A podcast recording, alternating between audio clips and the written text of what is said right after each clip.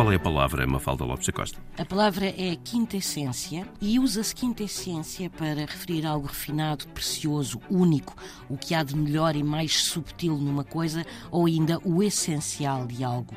Fala-se em quintessência. Ou seja, na quintessência, um quinto corpo, um quinto elemento. Sendo que, nas várias tradições filosóficas do Ocidente, existiam quatro elementos essenciais: o ar, a água, o fogo e a terra.